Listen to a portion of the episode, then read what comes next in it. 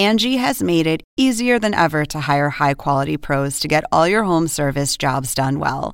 Just bring them your project online or with the Angie app, answer a few questions, and Angie will connect you with local pros who match your specific needs. Or book a service instantly at an upfront price. So join the millions of homeowners who use Angie to care for their homes and get your next home service job done well. Download the free Angie mobile app today or visit Angie.com. That's A N G I.com. Angie has made it easier than ever to hire high quality pros to get all your home service jobs done well. Just bring them your project online or with the Angie app, answer a few questions, and Angie will connect you with local pros who match your specific needs. Or book a service instantly at an upfront price. So join the millions of homeowners who use Angie to care for their homes and get your next home service job done well. Download the free Angie mobile app today or visit Angie.com. That's A N G I.com.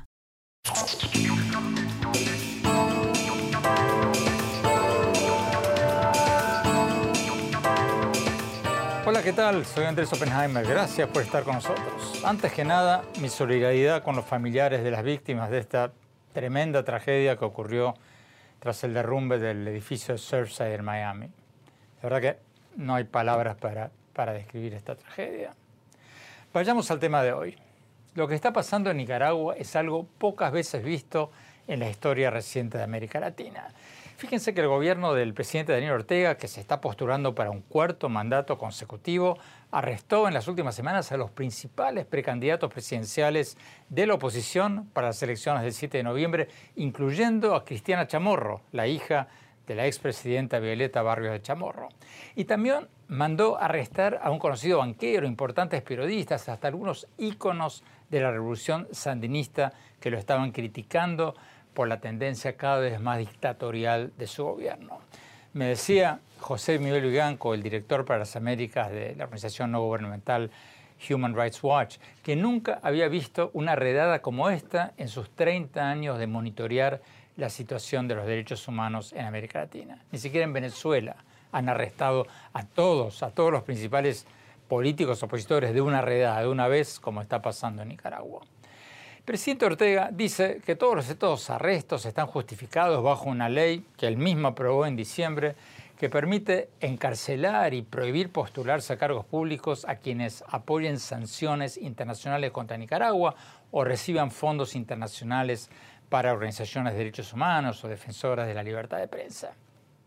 Pero ese es un argumento absurdo, ridículo. Entre otras cosas, porque muchos grupos de defensa de los derechos humanos reciben fondos de Suecia, Noruega y muchos otros países, porque los derechos humanos son universales. Ustedes recordarán que estuvimos en Nicaragua en el 2018 y lo entrevisté al presidente Ortega tras las protestas sociales que dejaron más de 300 muertos en ese país. Los manifestantes protestaban por la permanencia de Ortega en el poder a pesar de la que la constitución nicaragüense originalmente le permitía un solo mandato consecutivo y Cortega había perdido un referéndum convocado por él mismo en el que se postulaba a un cuarto mandato y le preguntaba a la gente si podía postularse nuevamente. En esa entrevista le pregunté a Ortega si le molesta que lo llamen un dictador. ¿Le molesta a usted que lo llamen dictador? ¿O no le, o no le importa? La verdad es que yo estoy acostumbrado a que me digan de todo. digan de todo, no de ahora. Bueno, desde muchacho, pues. Desde muchacho, bueno, yo me acostumbré a que me dijeran terrorista. en la época de Somoza, pues yo era ter- terrorista, ¿no? Este, y ¿de qué no me han dicho? eh? ¿De qué no me han O dicho? sea, Sí. no le molesta. Este, sencillamente yo sé que este, los seres humanos somos así. Eh, Tenemos eh, expresiones desde las más violentas hasta las más nobles. Y de repente salen las más violentas y en otras ocasiones salen las más nobles. ahí oscila el ser, el ser humano. Pues, y entonces pues he aprendido, he aprendido pues, a no este, molestarme cuando escucho ataques, escucho eh, mentiras, escucho campañas de mentiras.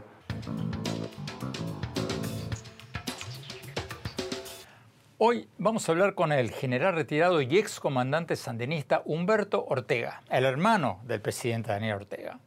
Junto con Daniel Ortega, Humberto Ortega se inició como guerrillero de la revolución sandinista que derrocó al dictador Anastasio Somoza en 1979 y después, tras subir al poder ese año, fue el fundador del ejército sandinista, ministro de Defensa y estratega político de la Junta Sandinista que gobernó Nicaragua hasta el año 1990. Vamos a preguntar, ¿qué opina de esta nueva escalada represiva de su hermano? Y también vamos a hablar con la escritora nicaragüense Yoconda Belli, la conocida novelista y poeta y también ex militante del Frente Sandinista. Y más tarde en el programa vamos a cambiar de tema y hablar con el escritor peruano Santiago Roncagliolo. Acaba de publicar una nueva novela llamada Y líbranos del mal, que habla sobre el fanatismo religioso y el abuso sexual. Le vamos a preguntar más en detalle sobre su libro y sobre la delicada situación política en su país, en Perú. El conteo oficial en Perú muestra que el candidato de extrema izquierda, Pedro Castillo, está ganando por un estrechísimo margen pero la candidata de derecha, Keiko Fujimori, dice que hubo fraude y exige una auditoría internacional. Bueno, empecemos con Nicaragua. Vayamos directamente al general retirado Humberto Ortega, hermano del presidente Ortega, ex fundador del ejército sandinista. Vamos a la entrevista.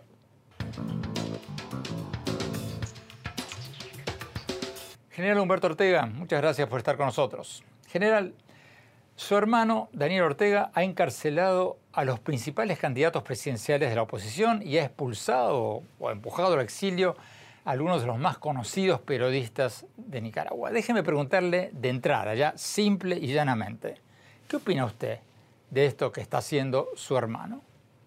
Hola Andrés. Como tenemos eh, eh, poco tiempo, quiero contribuir aprovechando tu audiencia tan amplia a la solución. Y pienso que estamos en un problema en el cual la solución es predominantemente política. Y esta solución la tiene en sus manos el presidente Ortega. ¿Qué hacer? tenemos un conflicto que se ha venido agravando desde el 2018. Y este problema que vivimos tiene a su vez su origen en la transición de la Guerra de la Paz que se dio acá en Nicaragua en 1990. El acto revolucionario que llevamos a cabo en 1979 su producto más importante que tenemos que entender es haber abierto, a pesar de todas las limitaciones, el cauce a la democracia. Y siempre he hecho énfasis en que los nicaragüenses, que estamos, nuestra sociedad muy disgregada, muy dividida, muy polarizada, no hemos podido todavía forjar ese cauce a la democracia. Y desde el, desde el 2018 este proceso se ha vuelto más eh, complicado. Y actualmente estamos frente a unas elecciones que se van a desarrollar en noviembre y lógicamente falta mejores condiciones para que a partir de las elecciones se pueda ir superando la crisis que estamos viviendo y enrumbar el cauce a la democracia que es nuestro principal, nuestro fundamental deber como revolucionario, ético y moral. Pero general, pero general, usted esquivó mi pregunta, o sea, ¿cómo puede haber elecciones con casi todos los precandidatos opositores presos? Y vuelvo a mi pregunta inicial, ¿qué piensa usted del arresto de casi todos los principales líderes de la oposición en su país? No, yo estoy claro que hay una serie de personeros políticos que todavía no son candidatos, pero que quieren serlo, que en las circunstancias actuales deben superarse esta situación. Yo pienso que con una voluntad política, lo mínimo que se puede hacer es que todos estos detenidos últimos y también los primeros estén en casa por cárcel mientras se realiza esta investigación.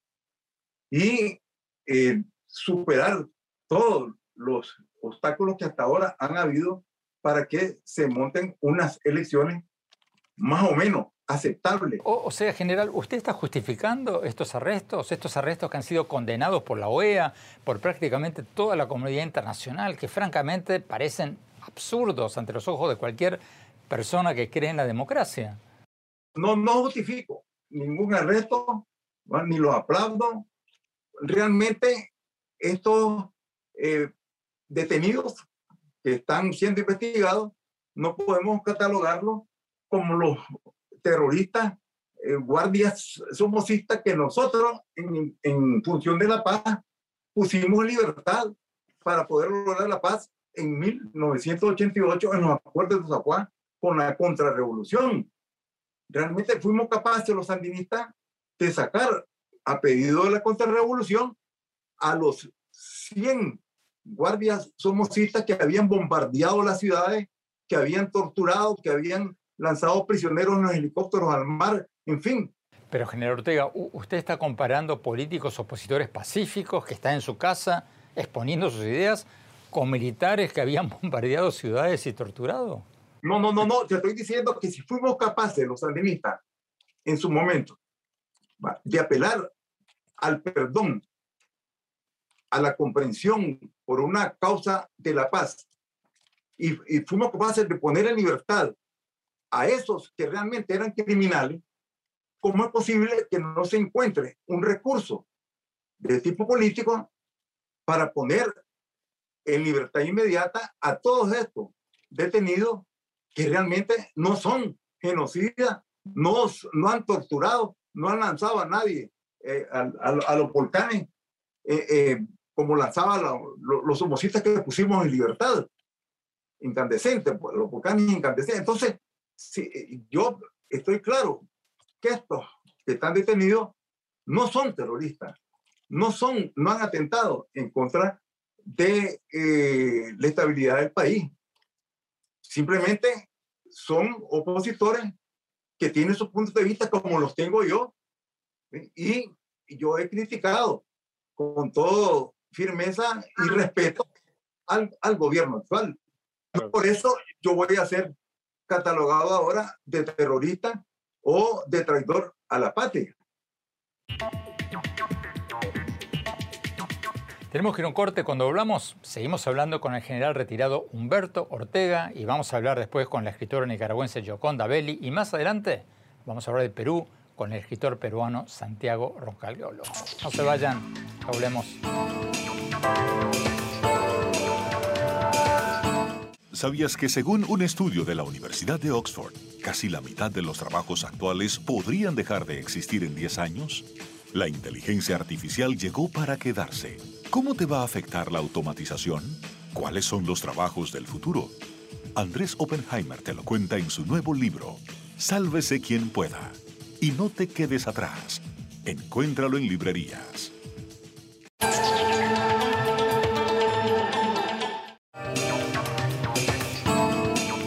Gracias por seguir con nosotros. Estamos analizando la nueva escalada represiva en Nicaragua, donde el gobierno del presidente Daniel Ortega ha arrestado a los principales precandidatos presidenciales de la oposición para las elecciones del 7 de noviembre.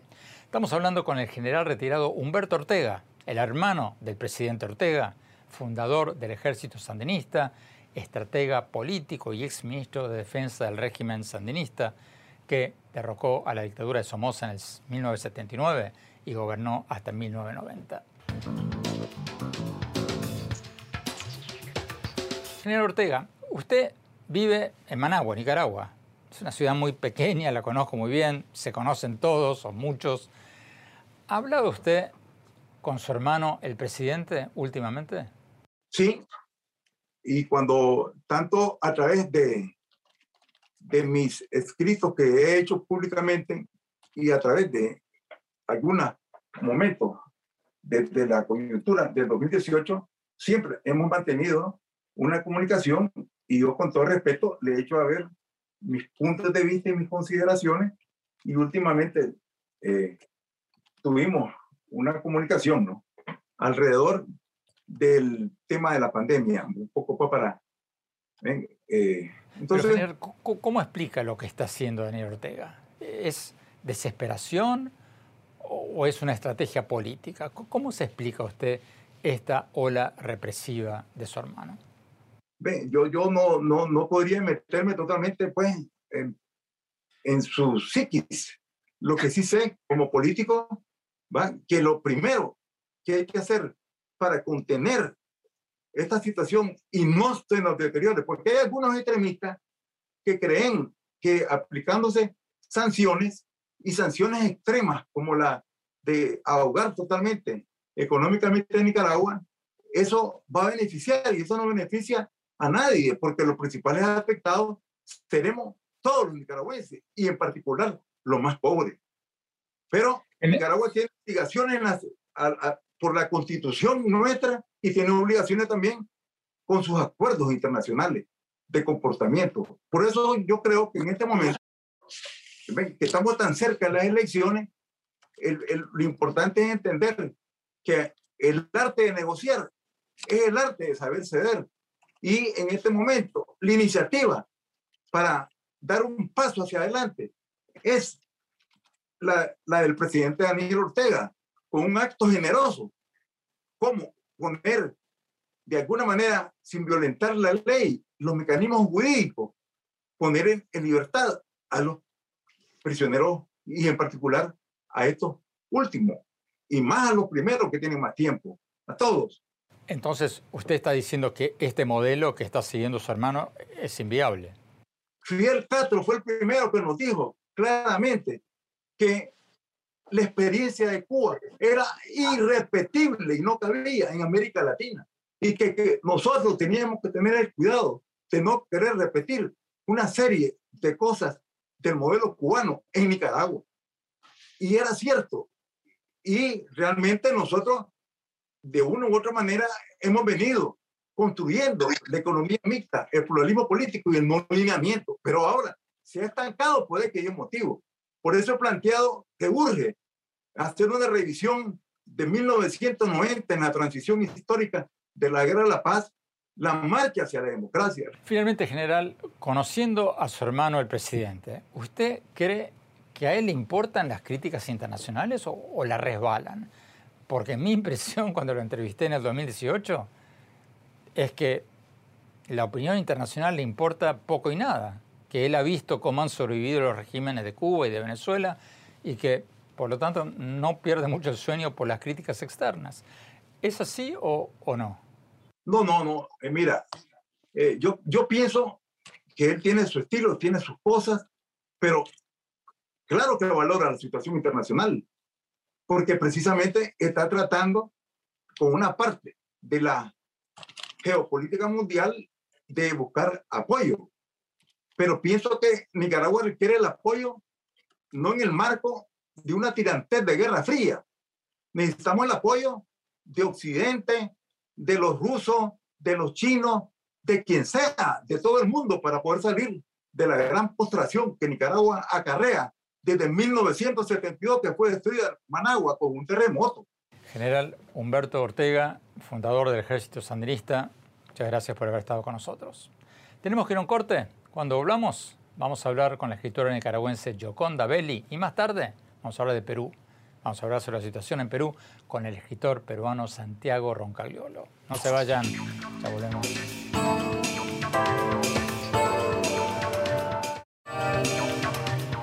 Gracias por seguir con nosotros. Estamos hablando sobre la escalada represiva en Nicaragua, donde el gobierno del presidente Daniel Ortega ha arrestado a varios de los principales precandidatos opositores para las elecciones del 7 de noviembre. Hablamos hace pocas horas con la conocida escritora nicaragüense Gioconda Belli, ex militante sandinista. Veamos lo que nos dijo.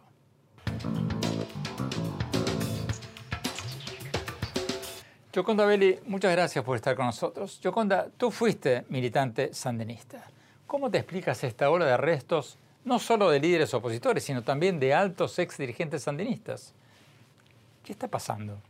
Bueno, mira, la explicación es un poco compleja porque yo creo que hay un problema patológico, de patología, me parece a mí, de haber perdido un poco la perspectiva de lo que están haciendo y haber sido capturados por su propio miedo. Yo creo que tienen mucho miedo de, la, de perder las elecciones eh, fundamentalmente, por eso han capturado a todos los posibles candidatos electorales.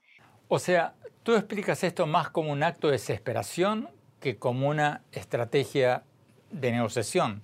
Sí, lo explico más con... O sea, realmente ellos han, han hecho muchos errores. Mira, en 2018 una protesta pequeña relativamente que fue eh, destrozada, pues eh, destruida, dispersada de la manera más violenta, fue lo que causó la revuelta de toda la gente, porque vieron a estos muchachos siendo golpeados con eh, palos, con, con, una violencia tremenda, a patadas.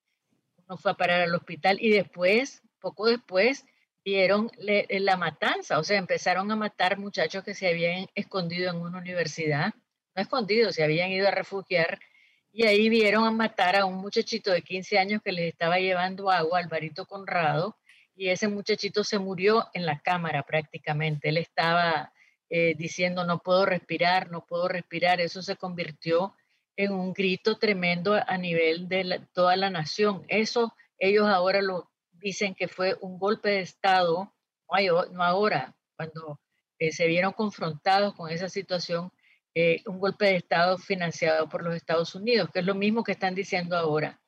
Yo creo que quedaron muy traumados, Daniel Ortega sobre todo. Pero, pero Yoconda, ¿hay algo que nos puede llegar a pensar que podría haber una intervención o una injerencia indebida de Estados Unidos? o es un invento total? No, es un invento total. Mira, lo que pasa es que eh, Cristiana Chamorro, que tenía esa fundación, Violeta Chamorro y otra gente, otros ONG en Nicaragua, recibían a cooperación internacional de la AID, eh, de USAID, ¿verdad? Y, también de la cooperación eh, europea, de la, de la cooperación suiza. La AID ha dicho que todas sus cuentas están limpias eh, todos los otros organismos de cooperación también han dicho que las cuentas están limpias porque hay que entregar cuentas al centavo a esos organismos. O sea que es totalmente fabricado, es una fabricación para impedir que Cristiana Chamorro eh, eh, se pudiera presentar de candidata porque estaban aterrados ante la enorme popularidad que desde el principio, cuando ella anunció que estaba dispuesta a decirle sí a Nicaragua, dijo ella, eso fue una ola enorme de aprobación y salía en todas las encuestas con un alto grado de aprobación. Y entonces eso los puso muy nerviosos. Tenemos que ir a un corte. Cuando hablamos, seguimos con la escritora nicaragüense Yoconda Belli. Y más tarde vamos a hablar de Perú. Vamos a hablar de la situación en Perú con el escritor Santiago Roncaliolo. No se vayan, ya volvemos.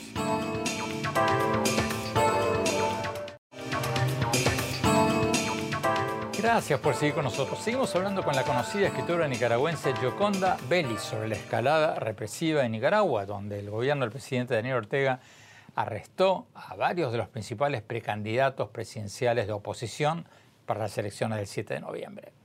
Sigamos viendo la entrevista.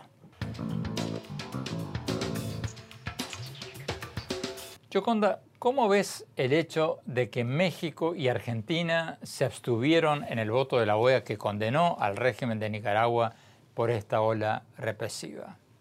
¿Cómo ves?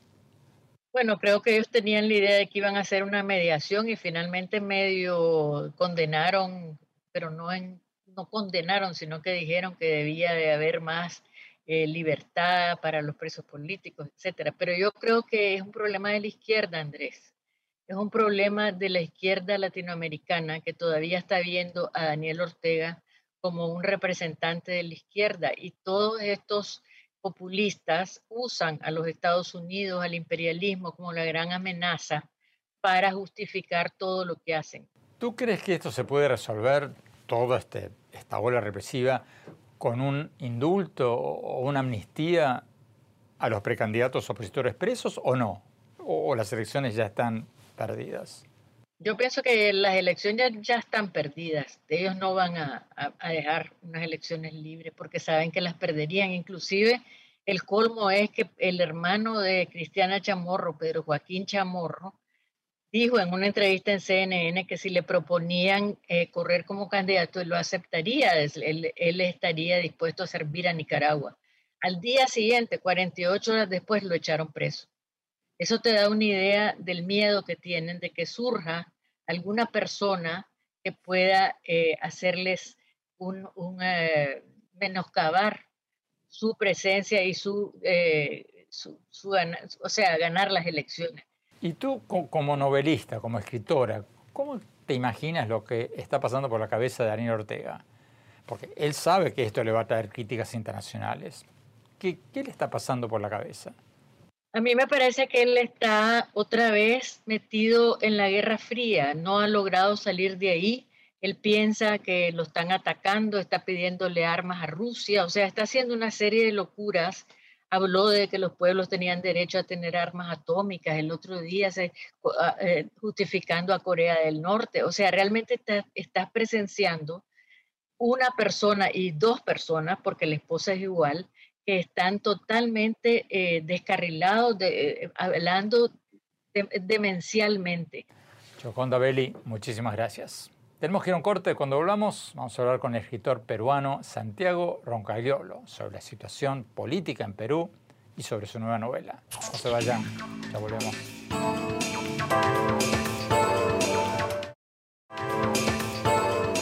Gracias por seguir con nosotros. El conocido escritor peruano Santiago Roncagliolo acaba de publicar una nueva novela llamada Y líbranos del mal. Conversamos con él hace pocas horas y le preguntamos sobre esta nueva obra suya y también sobre lo que está pasando en Perú, porque ya pasaron varias semanas de las elecciones del 6 de junio y el conteo oficial muestra que el candidato de extrema izquierda, Pedro Castillo, está ganando, pero por un estrechísimo margen. Pero la candidata de derecha, Keiko Fujimori, dice que hubo fraude y exige una auditoría internacional. Veamos la entrevista. Santiago, muchas gracias por estar con nosotros. Antes de preguntarte sobre tu nueva novela, Líbranos del Mar, déjame preguntarte sobre lo que está pasando en Perú, porque como tú sabes, el conteo oficial dice que Pedro Castillo ganó milimétricamente, pero la candidata de derecha, Keiko Fujimori, dice que hubo fraude y está pidiendo una auditoría externa. ¿Tú crees que hay motivos para sospechar que hubo fraude o no? Hasta ahora no, hasta ahora no, no hay ninguna evidencia. Las, las encuestadoras de ese día vieron el mismo resultado que las oficinas electorales. Los observadores nacionales e internacionales alabaron el proceso, igual que Estados Unidos y Europa. De hecho, me temo que lo que ha ocurrido en este mes es que al paralizar un proceso para ignorar el resultado de unas elecciones, todas las alarmas de antidemocrático que estaban sobre Castillos se han pasado a Keiko Fujimori. Em, en vez de tener un candidato de extrema izquierda contra una demócrata, parece que tenemos uno de extrema izquierda contra una de extrema derecha, en, la misma línea de Donald Trump y usando sus mismas tácticas, ¿no? Y esto es em, eh, malo en cualquier caso, malo sea cual sea lo que salga Em, de, las averiguaciones finales. Los partidarios de Keiko Fujimori dicen que hubo actas donde en la primera ronda hubo muchos votos para ella y después sorpresivamente en la segunda vuelta electoral no hubo ninguno. Y eso, según ellos, es muy pero muy sospechoso. ¿Tú crees que haría falta una auditoría internacional o, no? Bueno, ha habido observadores internacionales eh, y creo que hace falta eh, confiar en lo que diga nuestro sistema electoral, que no ha dado ninguna razón para dudarlo. No es raro que haya menos votos eh, en mesas, sobre todo en las zonas más pobres, porque la campaña de Keiko eh, fue tan extrema que nunca se acercó a esos votantes. Es, muy posible que los haya alienado y alejado. Personalmente, yo creo que, que toda su campaña ha sido un gran error, que ha estado planteada al revés Em, y que, que, si no es un error de, estrategia, eh, la única explicación es que estamos ante las estrategias de la extrema derecha. ¿Cuál fue el error? Mostrarse agresiva hacia la mitad del país eh, que debía convencer. Eh, de hecho, cometió los mismos errores que cometió Mario Vargas Llosa contra su padre en 1990. Eh, alinearse muy explícitamente con, con, los sectores de más dinero, de más poder, y no, no, no persuadir nunca a los más pobres, con lo cual eh, ha dado la, la, la, impresión de ser una candidata de los ricos contra los pobres. Y eso es letal. Y eso debería saberlo porque ya fue el error que llevó, eh, que, su padre aprovechó en 1990 y que lo llevó a él al gobierno. Hablemos de Pedro Castillo. ¿Cómo lo ves? Porque él se presentó como candidato con una plataforma electoral que se autodefinía como marxista. Pedía el control de los medios de comunicación y otro tipo de expropiaciones, pero bueno, Después moderó su plataforma para la segunda vuelta, pero sigue hablando de una asamblea constituyente que muchos ven o vemos como sacada del manual chavista para perpetuarse en el poder. ¿Cómo lo ves tú a Pedro Castillo? Me gustaría saber más de él, en realidad. Eh, no soy capaz de nadie es capaz en este momento de decir exactamente qué va a hacer, ni siquiera si tiene control de su propio partido. Creo que no solamente eh, todas esas maniobras que yo decía hace un rato de, Keiko Fujimori solo son explicables porque él es muy oscuro, no sabemos suficiente de él y no habla suficiente. Deberíamos estar más pendientes de eso eh, que, que, que de Keiko Fujimori en realidad. Santiago, hablemos de tu nueva novela y líbranos del mal. ¿Por qué elegiste el tema del abuso sexual y el fanatismo religioso? Bueno, en realidad ese es el tema del que más se habla, pero para mí no es el tema principal. Para mí el tema principal de esta novela es ah, ah, la búsqueda de un padre, un hijo que busca a su padre y que al descubrir su historia encuentra también la propia historia de, este hijo.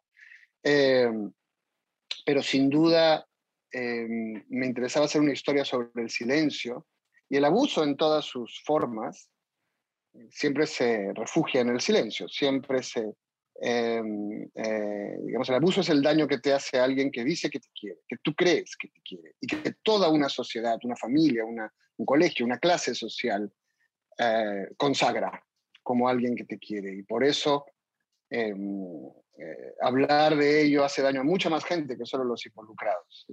Cuéntanos un poco más de Jimmy, el joven protagonista de esta novela. Jimmy vive en Estados Unidos y siempre ha vivido ahí. Su padre es peruano, pero no sabe nada de la historia de este padre. Él evita hablar de ella, él evita conocer peruanos. Y eh, cuando su abuela en el Perú enferma, este padre no va a ayudarla, no va a visitarla. Y entonces Jimmy, que tiene unos 17 años, va por primera vez al Perú y por primera vez a la historia de, de su padre, ¿no? Y ahí va descubriendo los, los secretos que, que, su familia le ha ido guardando los, y, y, su propio origen, porque él existe debido a ese pasado, ¿no? Así que es, por un lado, una historia con mucho suspenso, en la que siempre quiere saber qué va a pasar con los personajes, pero no es la de un policía frío que investiga desde fuera. A Jimmy los resultados de lo que está investigando, de lo que está descubriendo, le van a cambiar la vida. Nunca volverá a ser el mismo. Santiago Roncalioro, muchísimas gracias y suerte con tu nueva novela. Tenemos que no corte. Cuando hablamos, mi opinión sobre los temas de los que hablamos hoy. No se vayan, ya volvemos.